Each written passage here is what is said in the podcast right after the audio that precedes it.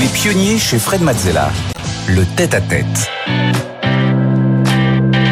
Bienvenue dans le tête-à-tête des pionniers. Aujourd'hui, je reçois Thierry Marx. Bonjour Thierry. Bonjour.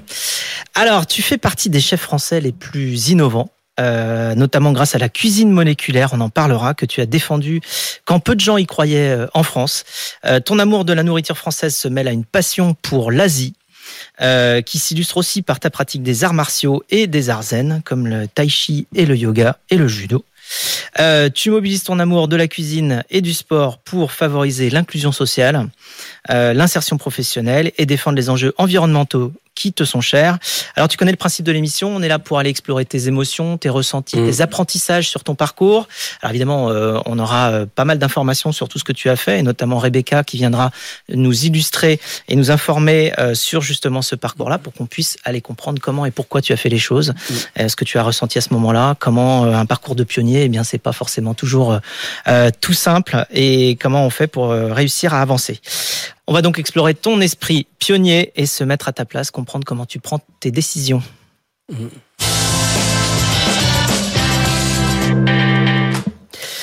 Alors c'est parti. Ton enfance, tu es né euh, en 59 dans le quartier de Ménilmontant à Belleville, euh, à Paris, où tu as passé une partie de ta jeunesse. Et à deux ans, tu traînes devant la boulangerie de Bernard Ganachaud.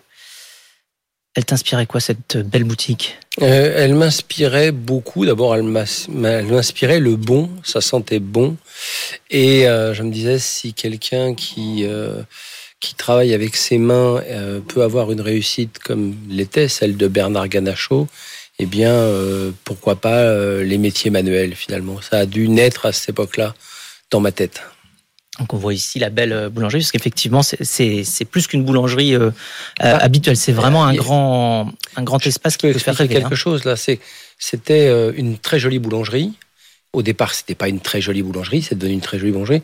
Et ce qu'on voit derrière, c'était ce qu'on appelait des cités ouvrières. Et ces, ces, ces bâtiments en briques rouges abritaient euh, des ouvriers, des ouvriers qualifiés, quelques contremaîtres. Mais c'était vraiment euh, quelqu'un qui avait osé amener dans un quartier extrêmement populaire d'imposer une idée de la qualité et du luxe. Parce que le pain était beaucoup plus cher qu'ailleurs, mais il était exceptionnel. Et j'ai toujours défendu l'idée qu'il n'y avait pas de conflit entre le beau et l'utile, le bon et l'utile, parce que ça rendait les gens heureux et qu'il n'y avait pas de conflit non plus entre le luxe finalement euh, et des fois quelques complexités sociales. Le luxe est tirer tout le monde vers le haut. Je trouvais que cette boulangerie, elle symbolise ça quand même. Ensuite, tes parents décident de partir s'installer à Bois-l'Abbé, à Champigny-sur-Marne. Euh, et après le collège, on te refuse l'entrée dans l'école hôtelière. Et alors, tu t'orientes en mécanique, euh, où Non, tu ne restes que trois mois. Est-ce que tu te souviens de tes pensées à cette période Oui, non, non, je- Ça je fait beaucoup de choses d'un coup. Je voudrais rectifier un petit peu. D'abord, on nous demande de quitter les petits appartements qu'on avait, qui n'étaient même pas des appartements dans les quartiers ouvriers euh, du, du 20e, pour nous proposer les mêmes cités HLM euh, dans des lieux où il n'y avait rien, il n'y avait que du béton. Et donc, c'était des appartements plus grands, mais euh, à, habitation sociale et à loyer modéré, certes, mais quand même habitation sociale euh, très discutable. Et ensuite, euh, je choisis pas de faire euh, de la mécanique générale. C'est-à-dire qu'on me dit, bah non, pour les gens comme vous, issus de ce quartier, c'est la mécanique générale, comme si c'était de fait, par défaut. Et, et ça, c'est les premières injonctions de l'État, finalement, euh, pour contraindre quelqu'un qui semblerait rentrer dans une case et pas dans une autre. Donc c'est ça qui est discutable. Mais j'ai pas choisi de faire de la mécanique générale, on m'a imposé de faire de la mécanique générale. D'accord. Tu avais passé ton CAP de pâtissier. Ouais. Euh, et c'est bien cela qui euh, va euh, dessiner ton destin, Rebecca. En effet, en 1978, vous obtenez votre CAP pâtissier, chocolatier et glacier avant de vous engager dans l'armée. Et en rentrant de la guerre au Liban dans les années 80, vous revenez à la cuisine et faites vos armes au sein des brigades du pavillon Le Doyen aux côtés des chefs et Rob- Robuchon. Après un premier poste de chef à Sydney en Australie, vous intégrez le prestigieux hôtel du Cheval Blanc dans le sud de la France, le rendez-vous du tout Paris à l'époque tenu par Régine. Et après, tout s'enchaîne. Dans les années 90, votre restaurant Le Roc en Val reçoit une étoile au guide Michelin. Le Cheval Blanc euh, de Nîmes et les relais et châteaux dont vous êtes euh, le chef également.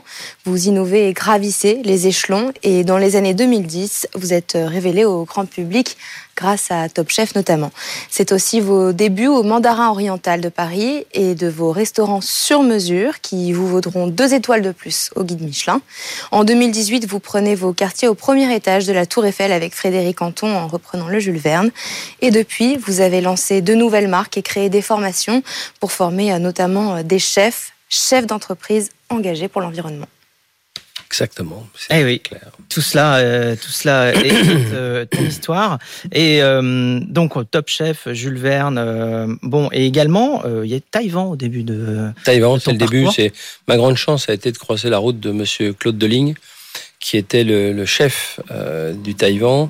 Je me présente dans un restaurant qui s'appelle La Marée. Il n'y a pas de poste pour moi. Euh, mais la, la, personne me dit mais allez voir chez Taïwan, euh, peut-être que. Je pose la question si on cherchait un, un commis. Euh, le chef me dit oui. Vous arrivez d'où? J'avais déjeuné chez Bernard Loiseau, mais j'avais jamais travaillé. J'ai dit chez Bernard Loiseau. Et il m'a dit, bah, demain matin, vous pouvez Alors, faire un essai. C'est une, une, subtilité de langage. Oui, parce que, en fait, j'ai passé, mon, passé mon CAP de cuisinier en candidat libre à l'école Béliard. Et euh, de cette école Béliard, finalement, euh, je suis allé euh, voir en province si je pouvais trouver un restaurant qui ne regarderait pas les déficits de mon CV. Et j'ai rencontré Bernard Loiseau, qui m'a pas embauché, mais qui m'a invité à déjeuner avec Georges Pralu. Et j'étais émerveillé par cet homme, c'est-à-dire qu'il était lumineux et, et, du coup il m'a il m'a tellement inspiré que quand je suis arrivé à Paris, j'ai dit bah oui, je suis allé chez Bernard Loiseau.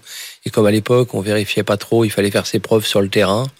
Bah, Monsieur Deligne m'a donné ma chance et il a continué à me, à m'entourer euh, tout au long de ma carrière et Joël Robuchon aussi d'ailleurs, qui m'a toujours beaucoup aidé, y compris de me trouver euh, cette relation entre le groupe Mandarin Oriental et moi. Et donc Bernard Loiseau qu'on euh, voit ici sur les photos. Alors on l'a entendu, euh, ensuite tout s'accélère. En 88, tu reçois une première étoile Michelin avec ton restaurant euh, Le Roc en Val.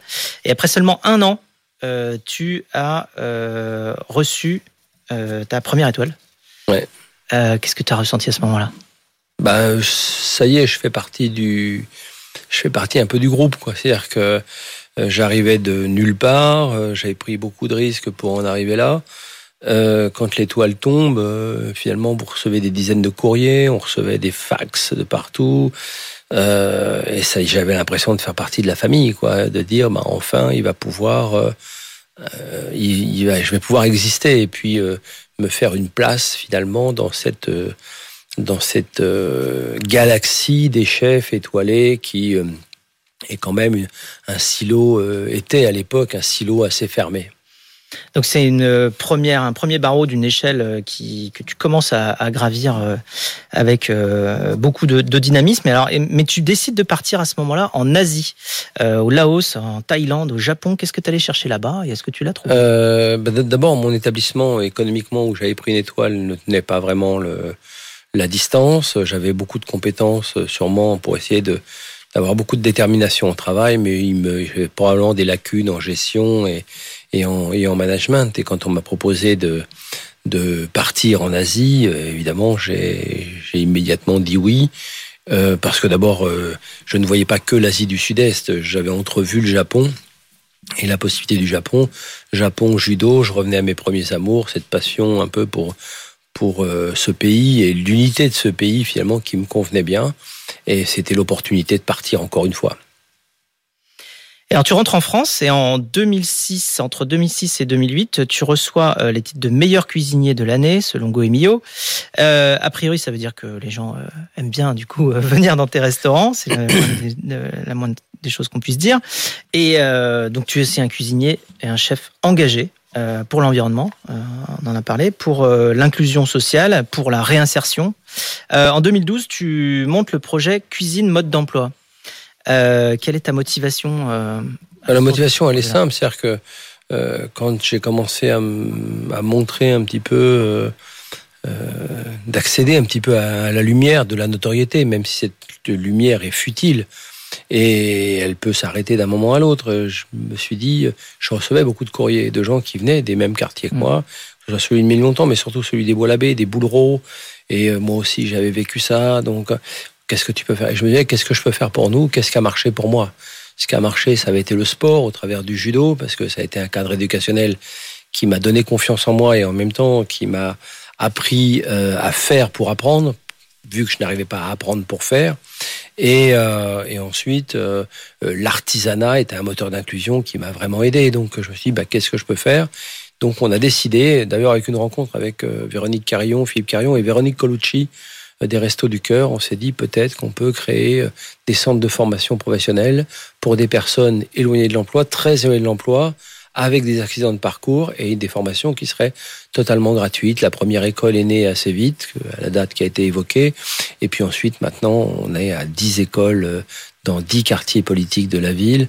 Et aujourd'hui, c'est 92% de retour à l'emploi. On a fait la même chose avec des écoles du sport, etc. Donc euh, ça montre bien qu'on peut, euh, avec un peu de notoriété, parce que effectivement, je me suis appuyé sur cette, euh, d'abord sur l'envoyé spécial qu'il y avait eu sur sur mon parcours professionnel, et ensuite sur Top Chef. J'ai surfé sur la vague Top Chef.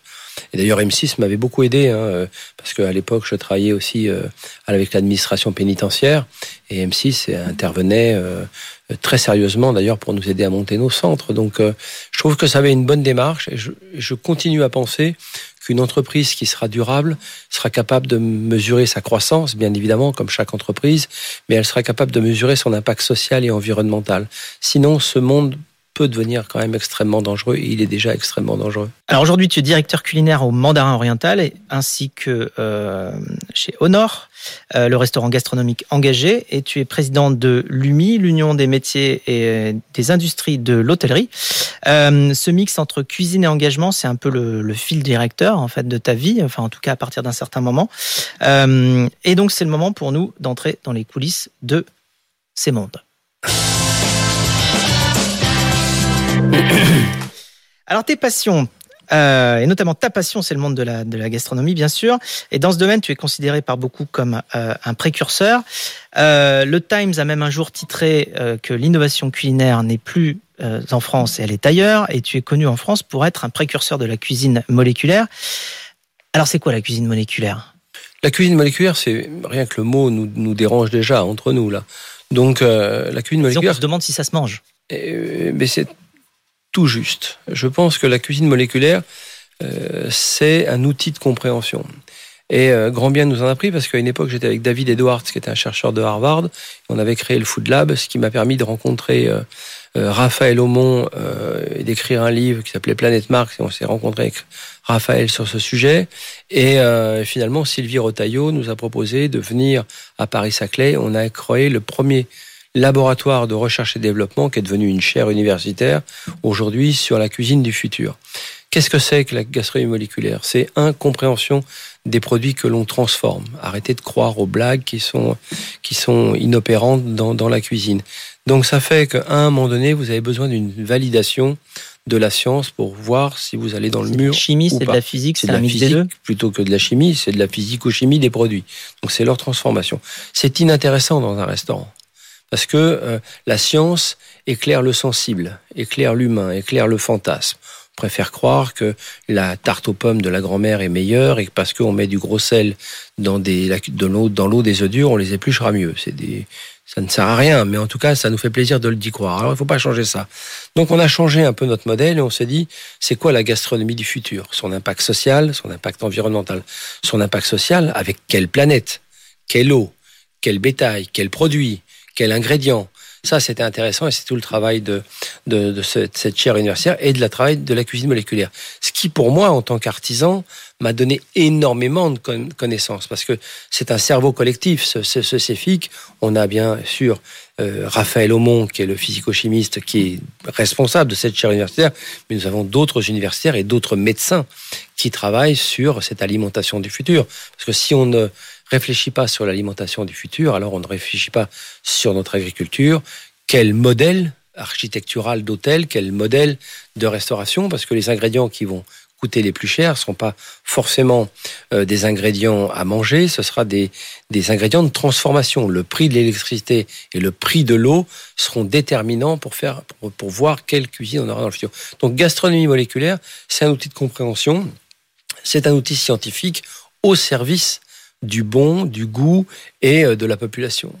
Alors, on va passer à une autre de tes passions, euh, les arts martiaux. Oui. Euh, alors, tu, tu as justement cette passion-là, euh, aussi pour les, les arts zen, le tai chi, yoga, méditation. Et c'est Rebecca qui va nous en parler. Et ça fait le lien avec le management, justement.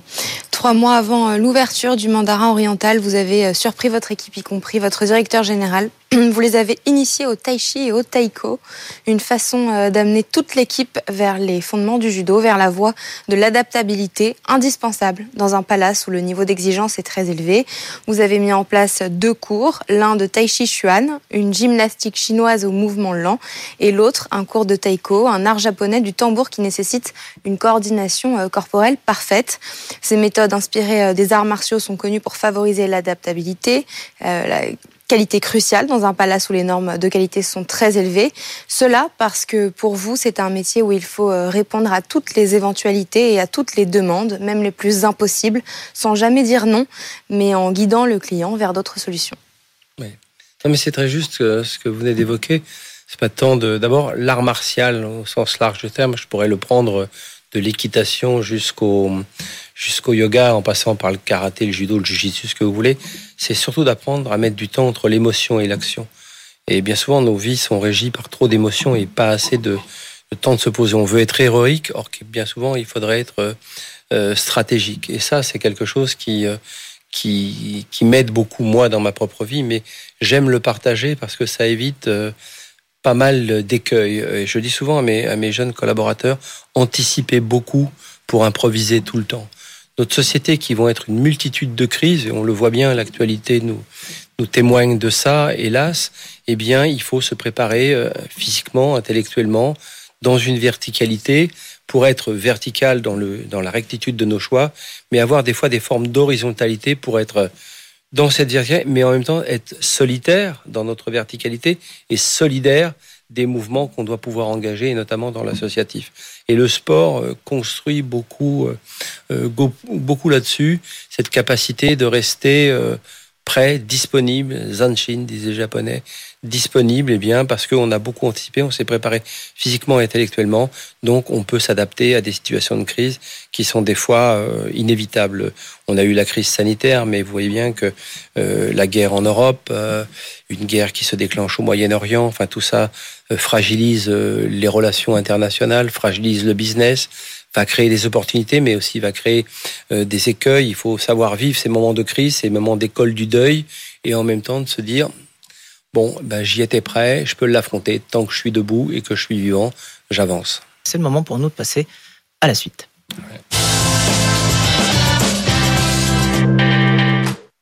Alors, c'est l'heure d'aborder ton actualité, tes actualités. Et c'est Rebecca encore aux manettes qui va euh, nous expliquer tout cela. Encore une nouvelle corde euh, à votre arc en tant que président euh, de l'Union des métiers des industries euh, de l'hôtellerie. Vous avez conçu une plateforme, Mon CV Num, une solution numérique pour enrayer la crise de l'emploi dans l'hôtellerie-restauration. L'objectif, résoudre le grand défi du recrutement de collaborateurs, notamment dans l'hôtellerie-restauration, mais pas que. Mon CV Num est disponible en ligne. Vous l'avez conçu avec Pôle emploi et la Direction régionale de l'économie, de l'emploi, du travail et des solidarités. Il s'agit d'un point de rencontre entre chefs d'entreprise et demandeurs d'emploi. Elle s'adresse à tout le monde ayant un diplôme en hôtellerie-restauration ou non. Son utilisation est simple. Tous les demandeurs d'emploi peuvent générer leur CV sous la forme d'un QR code pour le rendre visible à tous les recruteurs qui, eux, présentent leurs établissements. Une solution qui répond aussi aux personnes sans diplôme qui ne se sentent pas éligibles alors qu'elles peuvent l'être. C'est une manière de participer au futur de l'emploi pour toi, dans ton oui, domaine? Oui, d'abord, c'est une manière de participer au futur de l'emploi. C'est une manière de se dire, mais venez, euh, vous avez des diplômes, tant mieux, c'est bien. Vous n'en avez pas, c'est pas grave. On, vous avez forcément des compétences que l'on sera capable d'évaluer avec vous et de vous faire monter dans ces compétences pour que vous réussissiez. Et puis de dire, euh, la société a changé. C'est-à-dire que on a encore une partie de la société qui est dans le XXe siècle et une autre qui est dans le XXIe. Donc, c'est-à-dire que la relation au travail a complètement évolué. Eh bien, ce sera le, le mot de la fin sur cette partie-là. Nous allons euh, transitionner directement sur la partie quiz. C'est le Quizella. La Quizella.